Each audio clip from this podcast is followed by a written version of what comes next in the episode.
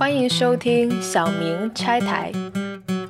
我们是三位住在英国搞表演和艺术的小明。喝咖啡，聊是非，性本善，拆人台。我是浩，我是曾不荣，我是梦婷。今天我们要拆什么台呢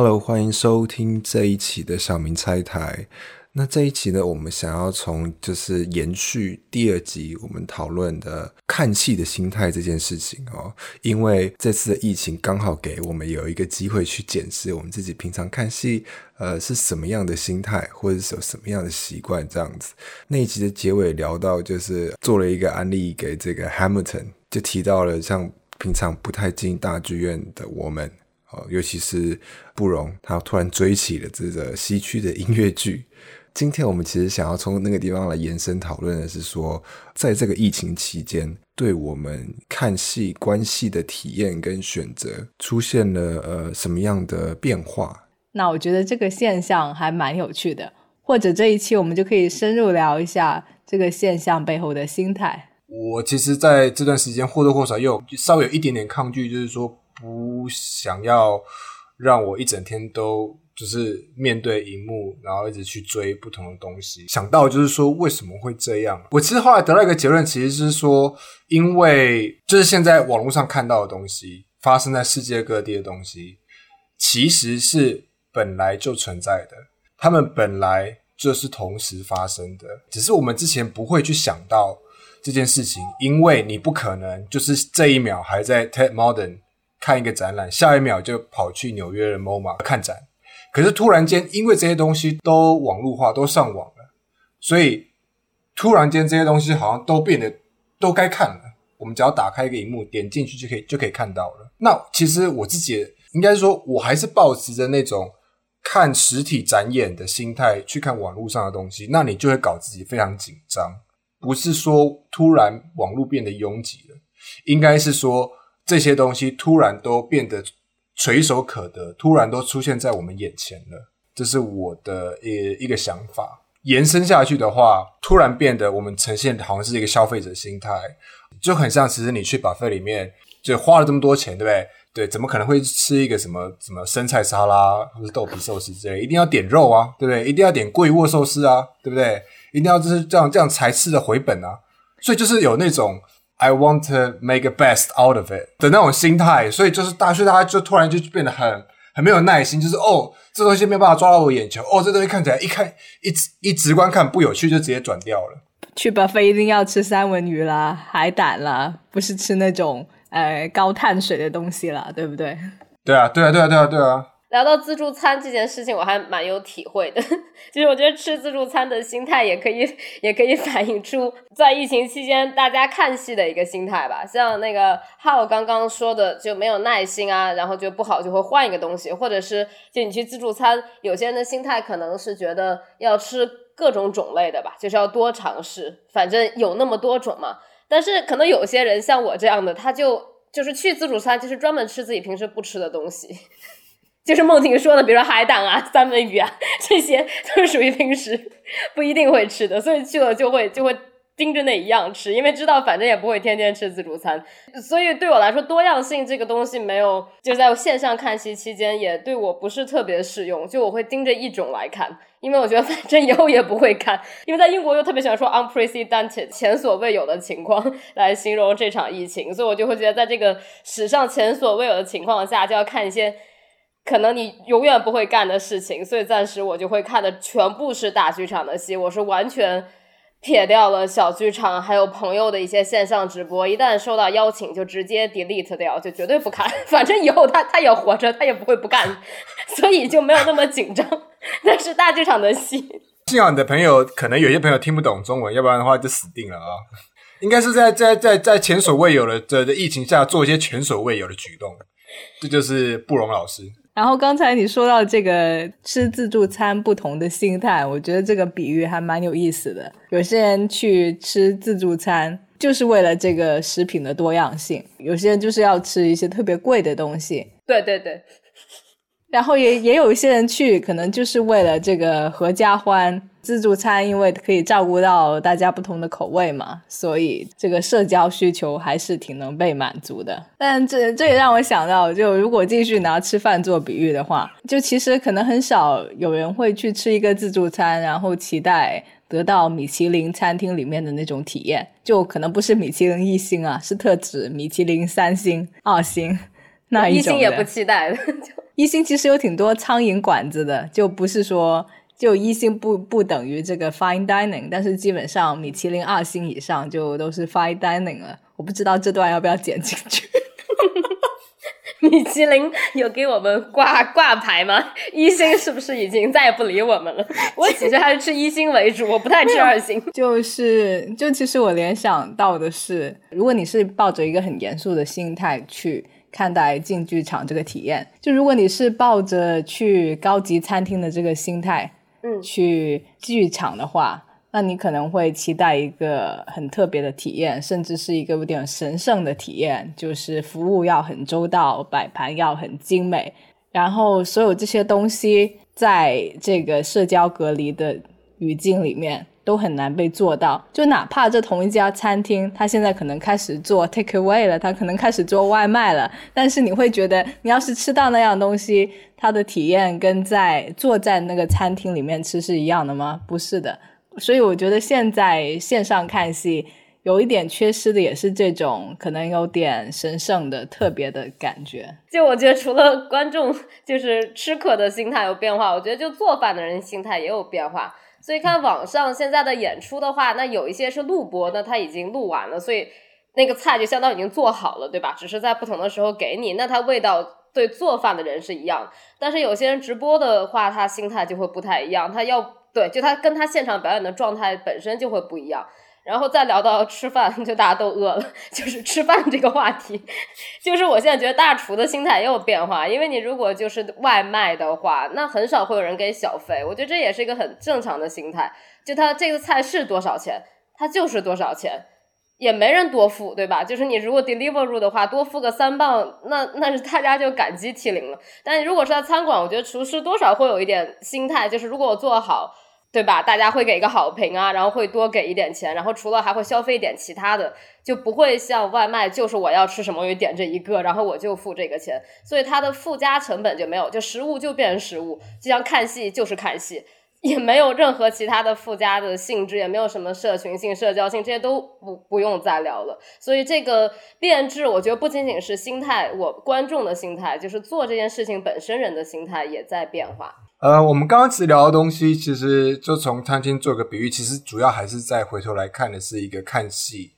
呃看表演的一个体验，包含就是刚刚不容聊了做这个食物的心态，跟它的 setting、餐厅啊、氛围啊什么东西，我觉得它其实某些程度它是要去迎合观众，他来到不管是什么地方，他去要享受一个艺术体验，他的期待。如果我们先撇开疫情不谈的话，那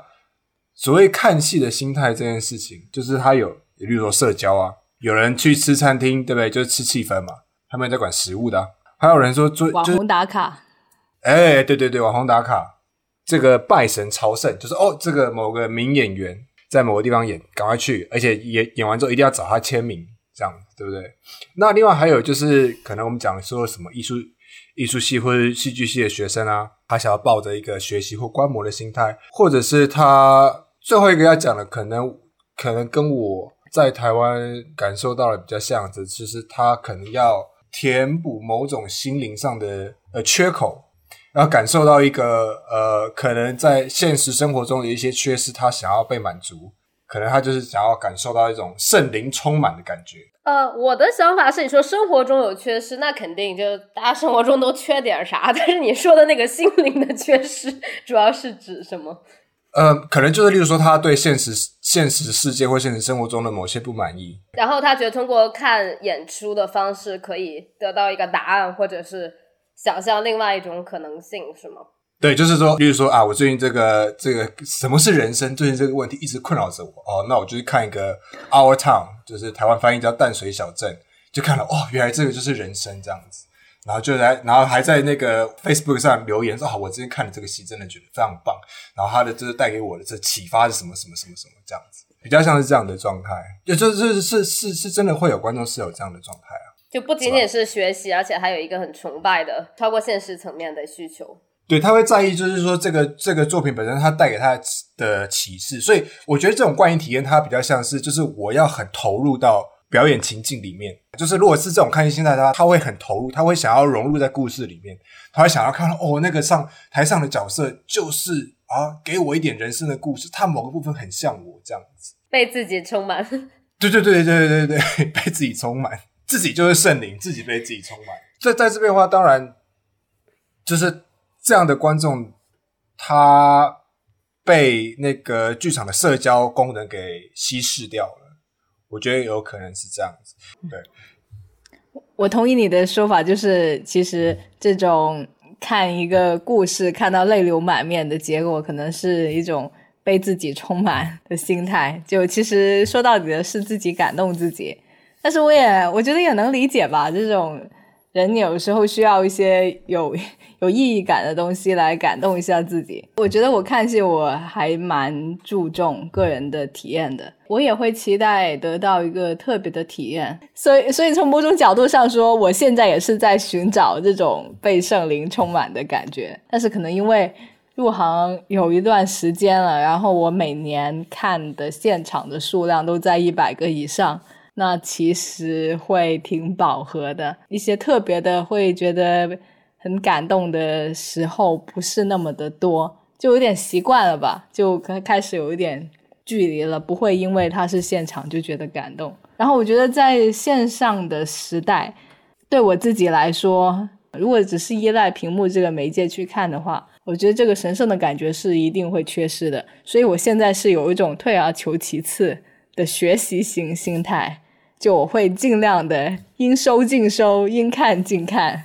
就一些朋友推荐的我也看，一些很 low fi、很小成本制作的我也看。就朋友的邀请我不会删掉。哇，你真的是一个好朋友。朋友的邀请我会删掉。然后我还参加了很多杂七杂八的 workshop、conference，就学习会议、线上课、呃线上讨论、跨国讨论。各种各样的，我也说不好我消化了多少，但是我觉得我我在尽量的利用这个机会来学习吧，就是这样。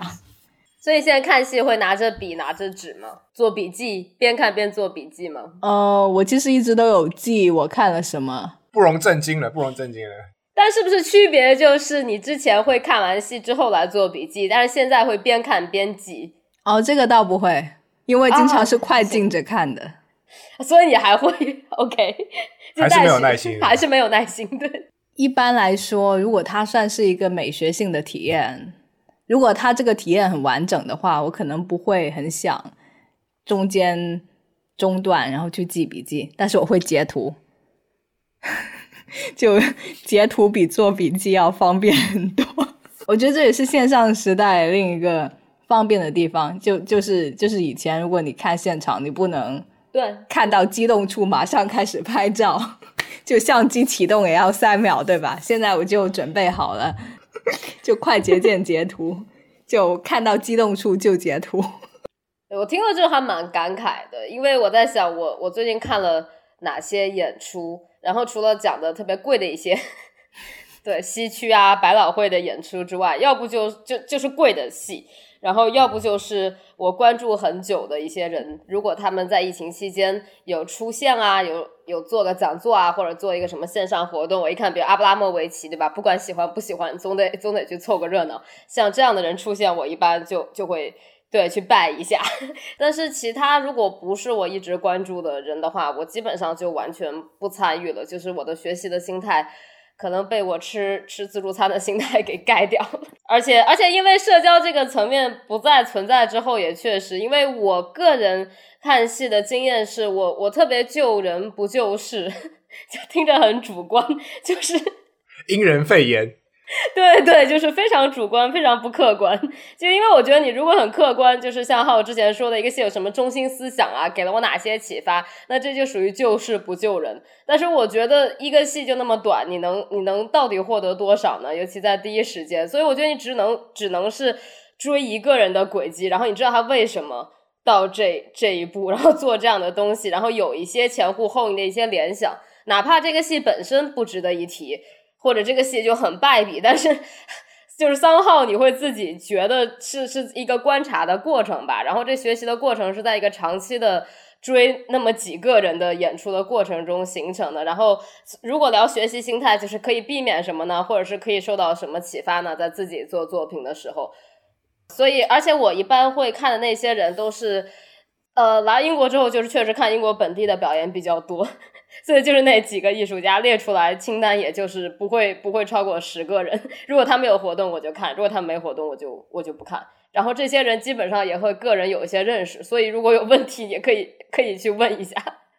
对，就就是我是在延续对于之前的一些人的关注，但没有一个学习的心态，而且跟拜神也是有区别的。其实，因为拜神还是要现场去拜的，你在网上拜啥，对吧？就。其实就是你越了解这个艺术家，他就越没有那么神话，对吧？就是就或者不是，就或者你看的并不是说他一个作品里面他的这个 narrative，而是因为你了解他已经两三年乃至三五年了，就是你在他的发展轨迹里面又出现了一套叙事，是你作为他的这个人的观众能够观察到的叙事。对，我觉得应该是说，就是如果我们只看一个作品就去断定一个艺术家，他感觉像是一个切片。那不容感觉就是像一个众生嘛，我们就看它不同的切片累积起来的一个类一个脉络，就变成一个众生了嘛。可是话又说回来，其实每个人都是从那个切片开始。总结来说，应该是不容海胆吃太多了吧？没有，我一直在吃啊，就。妹在吃 汉密尔顿这些一个都没有错过，都在例子上。对对对，抓紧机会就吃。我觉得我澄清一下，就我看两种戏，一种就是贵的戏，然后平时绝对不会去看的戏，然后还有一种就是熟人的戏，就特别熟的人的戏，中间的都没有。对，就我不会去随便参加一个活动，就是看题目觉得哎好像跟我有点关系，我是不是去旁听一下，或者哎。这个人看蛮眼熟的，要不要去看一下？是梦婷这种吗？反正就这种状态的，我就不太会去参与。梦婷就像那个海绵一样，就是吸这样，就吸各种的，就是嗯。我刚刚也想用这个比喻，觉得有点太文雅了。我觉得就是那个我，因为我去自助餐的话，我虽然知道那个米饭寿司就是纯撑肚子，并不没有很高的性价比，但是我也会去吃。我是这样的，还是会夹豆皮寿司就对了。我还真的会拿，对我就是属于三文鱼海胆全部吃完，就还有一点空间，可能吃一点平时自己喜欢吃的东西，就吃惯了都会夹一筷子。我就属于那种在自助餐不是很 strategic 的那种人，就每个点都要打卡到一次，就是每每个站都要吃到这样。就是就它看起来蛮好吃的，说不定这家自助餐的寿司跟另一家不太一样呢，对不对？就给每一个活动一次。你不是十年前就已经这么天真了，现在还这么天真？我觉得我我不知道是不是天真，又或者是或者是有点强迫症，觉得他都在那里了，我不去尝试一下多可惜啊！可是我觉得是不是这样的？如果是那种被充满了心态的话，他会有一种求知欲。哎，所以这个地方演这样子是这个意思吗？的那种心情。哎，说你这样子是想要指涉什么，或是你这个东西？在这边有什么？我先撇开疫情不谈，就是这些呃数位化的过程不谈。剧场表演或是表演本身，其实它它是一个临场性，它不像是一个作家创作者跟接收者读者之间的距离是拉得非常开的。可是，在剧场里面，你是很容易接触的，而且很多的剧场或是表演，他在首演或者在很多场合，他都会鼓励去做跟创作者直接面对面做 Q&A，所以。在这个状态下，大家就会哎，所以你刚刚演这个是你知道举手啊？你这个刚刚演这个东西是是这个意思吗？这样子，因为我自己的经验是我曾经有做过一出戏嘛，然后做做完一出戏之后，就是有一个也是大学的老师来看，然后他看了很喜欢，他就这样子说：“哎，你们刚刚这样子在那段什么什么什么，这这一段你们是不是用了什么意识流的手法？”然后我是演员嘛，那我跟导演这样忽然对看了一眼，傻眼，就这样对看了三秒钟这样。然后转过来，对我们就是意识流，就是我们完全没有想到这段可以就塞给他，让他的圣灵充满了，你知道 你知道这个意思吗？他要充满就可以让他充满，就是也是有那种导演他或是创作者他本身就非常的不 care。那这个东西就扯到我我的自己的另外一个经验，是我去看戏，刚好是二零一四年去看了柳春春的这个。好像是多话剧吧，多话剧了。好像是黄大旺，就是台湾的一个，他本来是做声音的，他是声音艺术家，可是他也会去导一些实验剧场跟小剧场。我还记得很清楚，是在孤岭街导完之后呢，有个演后座谈，然后演后座谈就是他那个戏也是非常的抽象，这样，然后非常的意识流，呃，对 对，不是走可以让你看得懂路线，所以大家就会有那种问题，就是你知道，哎，所以这个地方是什么意思？什么意思？什么意思？对，然后我印象蛮深刻的时候，他那个时候讲了一段话，就是说哦，你刚刚讲这段啊，哦，我刚刚在就是总彩的时候就睡着了，然后我睡着了之后，就好像在梦里看到那个桥段，这个这段应该就是我的梦，这样投射到这个剧场上这样子，然后观众就傻眼，所以旁边有个剧评人也是一个一个下巴掉下来，然后不知道要怎么接这样子，然后很硬的把它转掉，就是你就觉得这他是嗨的，是不是？这这这的这种回答。我觉得可能也是因为你之前讲过，去看戏会有拜神朝圣的心态啊，或者梦婷说的有去学习，然后去知道一些自己不知道东西的心态，所以当你给一个很抽象的。不知所云回答的时候，就对，就抱这种这两种心态，观众就会觉得很失望。这可能也是戏剧和当代艺术的一个区别，因为在当代艺术里，大家要不就是绝对不会去问你的中心思想是什么，你做这个作品是为了表达什么，然后观众可以从中学习到什么。就当代艺术，大家就认为它是自成一体的，就。作者是有一个主动性的，但是戏剧就因为有观众在场，然后他就要为自己的在场找一个理由。他千山万水跑过来买了票，他要找一个理由。所以如果这个戏最后的回答就不能切中他，不能让他被自己充满或者被他自己的神充满，就会很失望。就他们的这个回答，我觉得你说黄大旺的回答，如果在一个艺术当代艺术作品里是没有任何问题的，但如果是在戏剧里就很容易被诟病，又或者是。这个呃，当代艺术它的它的脉络很多还是和视觉艺术相关，然后视觉艺术更看重的是这个材料媒介，但是可能我们现在看到的戏剧，它很大一部分还是文本。你一旦有文本，就会有人会追追究这个文本的意义；一旦有文字，就就有意义，然后开始追究这句话的意义、这段话的意义，乃至整个这个剧本的意义。那我觉得是这个切入的心态不同，但是相对的，如果你是视觉艺术出身，一般很多这些观众他们留意到的是，哦，这个颜色怎么样？他用的这个材料怎么样？他对这个材料的这个操演很有趣之类的，所以大家看到的东西也不一样。当然，艺术它是一个比较直观的艺术，那我觉得剧场艺术是一个呃复合型的。我们讲你刚刚讲了文本嘛，所以它又跟文学扯上一点关系。演技本身也是一门嘛，那舞台设计本身也是一门，就是它是一个多重滤镜叠加起来的，你看到的一个成果。说到底，这东西还是回到观者的心态了。如果他真的很想要，要是拨开重重迷雾，看到你追究到你心底的最深处到底是什么意思的话，我说实话，我觉得这种其实不是这么必要了。这也能体现出这个观众可能没有追这个剧作人的时间很长。所以他会有这些问题。现在如果对这个人的作品风格很熟悉，就可能不会有这样的问题了。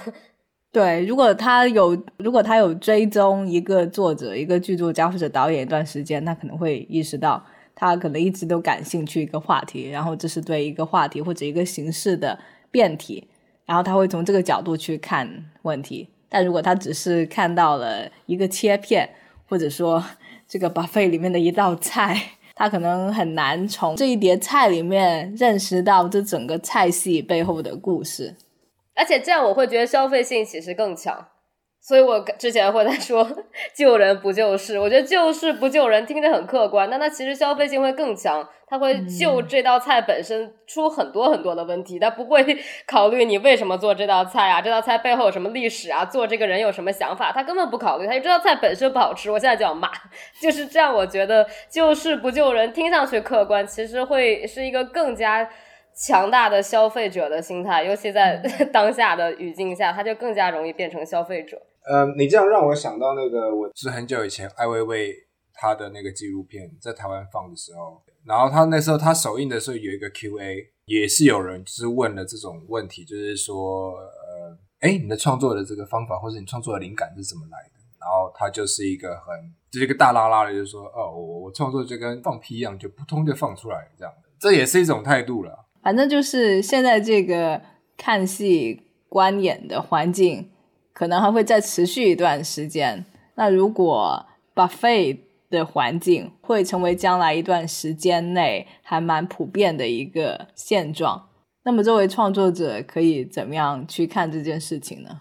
之前就提到那个月底的时候，清华美院举办的那个阿布拉莫维奇的讲座，因为正好是在疫情期间嘛，然后它的形式其实是一个线上授课。所以参加的很多都是学生，然后三千人也爆满了，所以其实是一个很大很大的虚拟课堂。然后大家的问题肯定是会就疫情提了，就是疫情对你有什么影响啊？中断你什么作品啊？你现在想做什么呀？而且特别逗的是，阿布拉莫维奇其实在讲座里就已经提过两次关于他非常鄙视这种行为，然后。对今天的新闻纸就是明天用来包鱼薯条的，所以没有任何价值，除非你能消化吸收这个事件，不然如果就新闻做新闻，那到了明天就没有任何价值。他已经提过了，但是在最后的 演后谈或者观后谈之后，大家还是在问这个话题，就是疫情对你总得有点影响，这影响是什么呢？然后拉莫维奇就会说。我在做 gardening 啊，就是我每天都在花园里，我在种花种草，这对我肯定是有影响。我有项目停了，他在美国，所以他说他在三月之前正好把他下一个什么七个死亡项目之类的。已经已经全部都 rehearsal，全都已经排好了，就准备四月份上了，然后现在被停掉了，所以他现在就是休养身心。所以当大家一定要去追问，然后他又一定要回答对他的艺术什么创作有什么影响的话，他就说：对我现在天天都在花园里，我在种花种草，然后每天都在跟花草聊天。我咨询了一下我的心理医生，他说你跟花草聊天是没有问题的，但如果有天花草开始跟你说话。向你提问题、向你倾诉的时候，你赶快给我打个电话。然后在这个之前，你心态都可以，都没有问题。所以，如果如果说疫情对我真有什么影响，那就是如果有天花草对我讲话了，那这疫情对我就明显是有影响了。但是现在还没有，所以我觉得他的回答就就很有意思。就疫情这件事情，现在有这么多的 open call 啊，然后那么多艺术家都突然就开始做。线上表演、线上艺术，我们之前也都聊过，但到底有多少人就知道自己在做什么呢？或者是有啊，有几个亚洲人在街上被打了，我现在赶快做一个表演来回应一下 关于这个疫情的种族化现象，亚洲人怎么就被攻击了？就是就这个新闻，再往后下一步该该说什么呢？就感觉是旧新闻，然后立刻做事情，这有一些。嗯，激进主义的态度吧，activist 的态度，这是可以的。但如果把他们叫做作品，然后以一个做作品的心态来处理这些新闻，我就觉得有点反应太快了。哪怕是在疫情期间开一个网课，有三千人听，但它可以跟疫情毫无关系。就比如，就阿莫拉波维奇还可以聊啊，五月二十九号其实乌雷的葬礼，然后。在罗马尼亚，他没有办法过去，所以他想的其实这些。如果影响，也是一些很 personal 的、很个人方向的。但是如果你的作品的轨迹、你的心态就因为疫情就改变了，那只能说明你之前没有太找到自己的方向。对我我还蛮同意的。所以听起来是呃，Abramovich 他是坚决不想蹭热点，他坚决不想蹭关于疫情的热点，他觉得他自己的这个实践。和疫情相关的主题没有什么关系，所以他也没有打算去做这方面的东西，是吧？呃，或者是说还没有到做的时间，就很可能等到所有人都不做疫情的时候，他突然做个病毒作品出来，大家都说疯了吧？就这是有可能的，但他不会在这个时候做，他不会去回应现在的 open call，他也不会。因为你想，现在美国其实比英国的还要恐怖，比世界各个地方都要恐怖。如果你要是就新闻做新闻，那你生活就停不下来了，就每天都有太多的素材需要来吸收、来消化。那这样对做艺术本身可能没有任何帮助。对我，我蛮同意这点的。我觉得他很酷，在这点上。而且像你说的，就如果你就新闻做新闻，那你永远是在一个被动的状态，有什么热点就追什么热点，那可能也说明你你不太清楚自己是什么。而且一个段子就是像阿布拉莫维奇最有名的在 MoMA 那个作品叫 Artist Present，就他坐在桌子的一头，然后另外一个人隔着几米，然后 两两个人坐在两头对望。所以最近就有很多笑话说他其实是发明后疫情表演的始祖，就不仅是行为艺术。然后在二零一零年就预测了关于美术馆以后做行为艺术应该怎样做，就是你要隔着 三米的距离。但是这个作品其实本身是他和乌雷做了很多年的一个。海上行舟之类的，就我不知道该怎么翻译，就这样一个作品，是他们两个人坐在桌子两头，然后对望八个小时。只是后来乌雷退出之后，就是他的位置有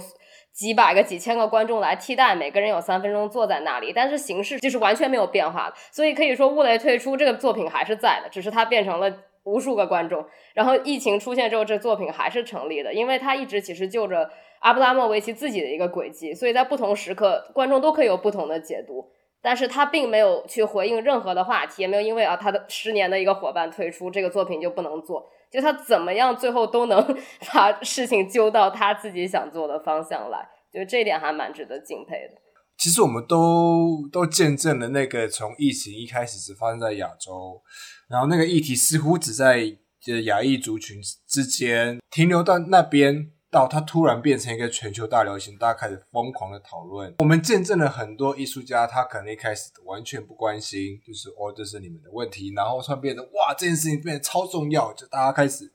大家开始跟猎犬一样，就是哦，我看到这题目可以来做了，这样子。有钱吧，主要他是因为有钱，就也不是说这个话题多么令人兴奋，就是跟这个话题相关有经费，我觉得。就是或者是他看到这个，哦，这感觉是一个很棒的题目，大家开始就感受到大家。大家开始默默在收集材料，有没有准备这个东西结束之后好好大干一票这样子的那种呃的那种心态？我觉得，因为其实话说回来，你完全跟这个东西就是完全没有关联吗？好像也不可能。可是我觉得应该是说，怎么样找到自己自己的声音，就是或自己的立场，在这段期间，你可以完全不用回应这个。你不觉得就是一个从来没有在在聊工位，从来没有在聊病毒，没有在聊疾病，没有在聊。Trauma disease 的一个艺术家突然开始做一系列跟这有关的作品，不觉得这个太太两面了吗？就证明他们被创伤的很严重，就觉得这个很很势利嘛，就是哪边有热点往哪边蹭嘛。可是你说完全不不被影响，就是也不可能嘛。说这个就让我想起之前那个有有一段时间，伦敦的 Welcome Collection 他们是有一个小的基金是可以。资助这些做关于 mental health、关于这个精神健康的作品的，过去大概是四五年的时候吧，他这个基金还在运转的时候，我就见到有很多很多人在做的作品，都多多少少都要跟什么 PDSD 啊，然后跟精神健康啊要扯点关系。但是纵观他们这个创作的脉络，又不觉得他们真的对这个话题好像很感兴趣。而且这个基金在去年就因为因为种种原因就已经停止了。然后 原来这些艺术家好像也没有继续他们关于精神健康的这个探讨，就有点像你说的，就是哪里有钱就往哪里去吧。那我也想问一下，就我们在座的几位有做任何回应式的或者非回应式的作品的计划吗？我自己的参与的话，应该是跟这个东西有关的，应该是在 Sheffield。就是算是一个协同策展的一个艺术节，叫 Migration Matter。其实这个东西，其实在疫情开始前，其实都谈好了，也开始在工作了。当然，疫情的关系，所以不可能做。而且因为英国最近才稍微有一点解封，之前都是处于一个封城的状态嘛，所以你其实不太能够做面对面的表演啊，或者艺术体验这件事情。所以，可是艺术节的做法是，就是做小型一点的，然后做一个网络上的一个版本这样子。其实就是有一些节，有一些艺术节或者一些活动，他们不是因为应对这个疫情才制造才发生的，他们本来就要发生，只是现在多了一个这个社交隔离的限制。有一些比较会策划的艺术节，他们甚至能够利用这个限制来策划出一些挺有趣的节目。我也看到一些，但是就个人来说，我有一个类似的想法，就是我也不是很想成为跟风的一员。但是另一个状况是，就是我觉得我现在的这个创意状态还蛮好的，因为因为疫情，其实时间多了很多，然后也有也有时间来开始我们这个播客节目，然后也有时间就看各种东西啊、学习啊，种种，就有一点有点蠢蠢欲动的感觉吧。但是并不是说特别针对疫情这件事情，就。太具体的，我暂时还不能分享。但是有点有点想做一个项目，但是是不是基于屏幕的？因为我觉得基于屏幕、基于视觉的东西已经太多了。我觉得就是这个东西刚好呼应到我们其实第一集讲的，就是作为工作者的我们，其实刚好是在这段时间给自己一个 break，给自己一个休息。那这个休息之间，它到底会产，它到底产出什么东西？它其实不一定是跟疫情正相关的。可是这个东西，这个时间让我们有一个充电，或者是有一个稍微停下来的一个反思的一个时间。那在这个过程中，它其实产生了很多的呃呃呃点子或者一些想法。这个东西是可以在后疫情时代，或者这个东西结束之后，我们就是从这个地方去做出发。我觉得其实蛮好的。但我想补充一下，就之所以有这么多跟风的情况啊，包括对大家都在做这个主题，我觉得一个很重要原因也是停下来，就像浩刚刚说的，take a break 呀，停下来思考是一件很恐怖的事情。就谁谁愿意 有事儿没事儿干这件事情？就很多人停下来就再也不会启动了。我觉得这是一个很严重的事情。就你如果真心要当人民艺术家，从事五十年。那那是可以啊，就这个时间你是用来充电、用来反思、用来想人生中最重要的事情是什么，然后重新排序。但有些人做艺术就好像是个习惯一样，就就这么做下来了，然后突然停了一下，就那个反思因为如此巨大，以至于你觉得你真的是入错行了，就可能就不会再不会再回来做艺术了。而且还有一点就是，即使想回来，很可能你停下来就没有办法再回来了，就是因为疫情本身对不同的。阶层啊，我们之前聊种族、性别的影响都是完全不一样的。就之前那个《卫报》也登了一篇文章嘛，讲四月份女性学者的投稿率降低百分之六十，而男性增长了百分之四十，这是咋回事呢？就是你都说疫情有影响，对吧？然后都说应该停下来，每个人都没有办法保证自己的工作小时，那怎么男性就反而创作率变高了呢？而且这是不是有很说明了学界很多隐性的问题，而由此暴露出来了？就停下来的人，到底谁现在需要停下来休息一下呢？我我确实就旁观了，在在早期，在三月底的时候，我旁观了一些会议，就有一些人真的 也不能叫大言不惭，但是也是很实事求是的说，这疫情就是黄金时期，让我做学术，你你你知道，就对他们的生活没有那么大的影响。所以我觉得停下来也得分两个方向来讲，一停停一一就是你停下来之后，你会不会觉得其实我并不适合这个行业？我自己已经犹豫很久了，这次停下来，我还有没有重启的必要？我是不是需要过另外一种人生？我觉得这是一种思考，还有一种就是停下来思考一下，就对啊，就是被影响的太大了，以至于没有办法再重启。因为我觉得重启还是一个一个特权的，不是每个人都有重启的机会。我我觉得这个部分就三号就是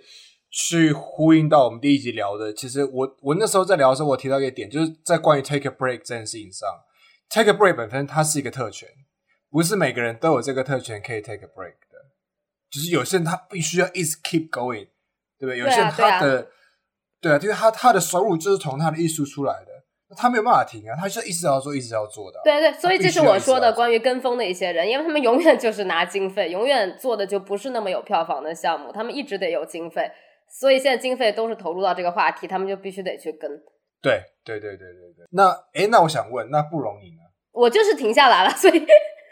因为我之前给那个 Spill Festival 都没有翻译讲，我一般叫泼洒艺术节，就是我给泼洒艺术节投了一个。投了一个新的项目嘛，然后我也不知道是不是进进 short list，但是之之后他们就给我发了个信，说他们决定二零二零年十月底的这个活动不再办了，就即使他们已经缩减规模到十月底，就最后三天周末来办一个小型的活动，因为去年呃两年前它其实两年一次的活动，现在之前是一年一次的，然后然后两年前那次活动又办了十四天，结果去的人就很少，所以他们就决定这次要集中，但集中就仅仅是三天。然后两年一次，他们还是决定取消了。所以他们就给我发了个信说，呃，今年他们连评判都懒得评了。就他应该给我们这些投的人都要给一个说法嘛，就你选没选，对吧？给一个艺术家一个鼓励。他们直接说每个人的损失都不一样，有些人真的是家庭的负担太重了，所以这次他们决定把这个评审的过程停下来，然后无限期的延长。就是活动会在明年十月份发生，但是谁最后入选了，他是不会告诉你的。然后这个项目呢，同时我也扔给了浩老师，给一个叫做亚洲艺术家，呃，积极分子的一个组织。他他其实英文是这样，他其实英文翻译是 Asian Art Activism。对对对，就是我我同时给泼洒艺术节这活动也投给了他们。然后他们本来说，呃，十月份在 Freeze 的对就博览会期间打算打算对，让让来演这个新的项目。然后对我自己来说，我现在博士最后一年，希望是最后一年，所以我觉得十月底做一个项目对我来说本身是一个很好的机会。就在十月中，呃，十月十月第一周吧，排练一下，然后十月底如果能去 Spill，对我来说是一个很好的机会。但这个 也不透露细节，但它就是一个一对一的一个活动，然后有很多的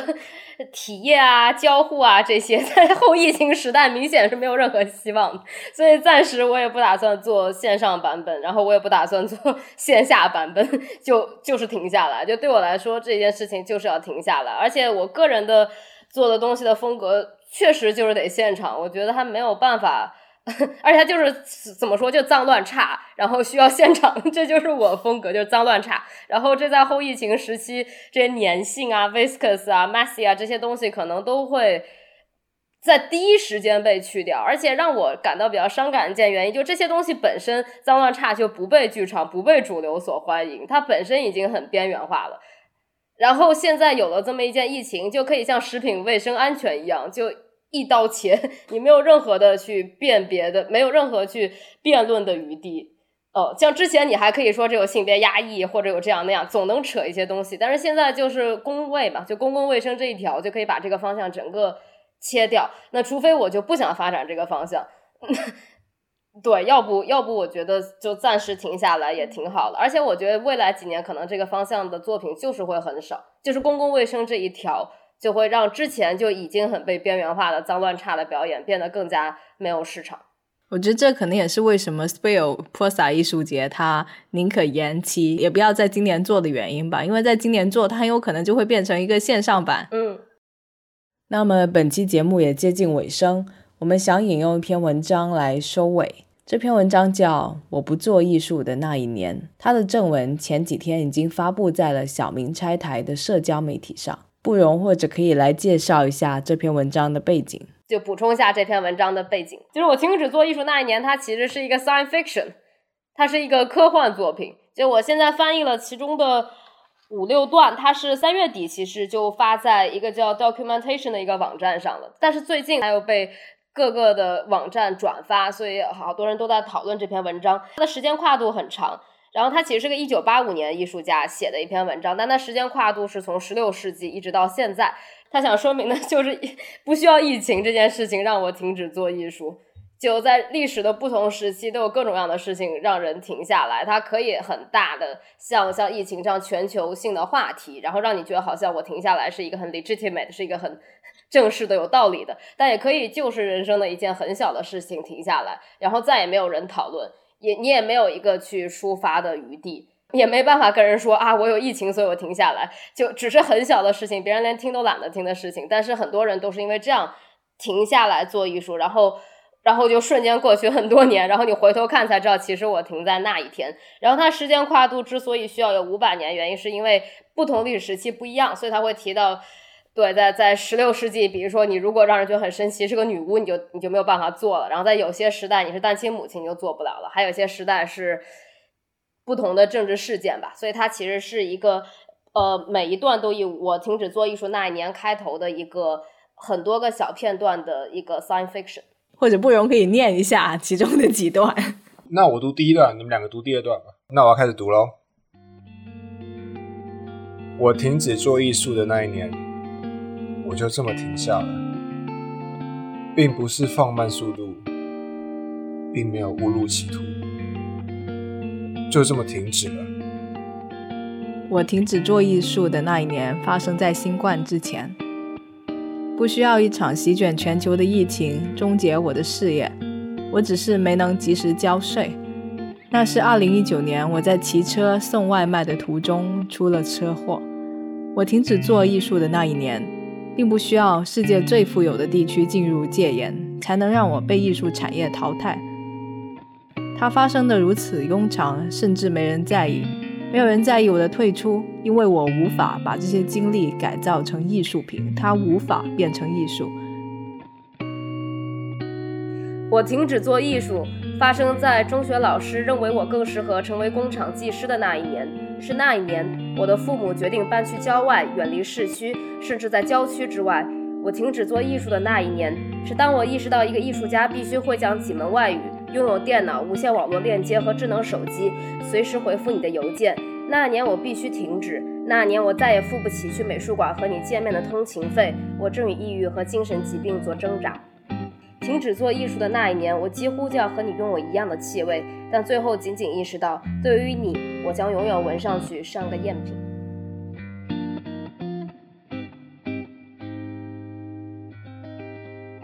这篇文章的完整版可以在我们播客的官方网站上看到。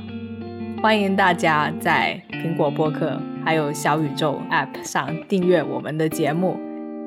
感谢大家收听哦，谢谢大家，拜拜。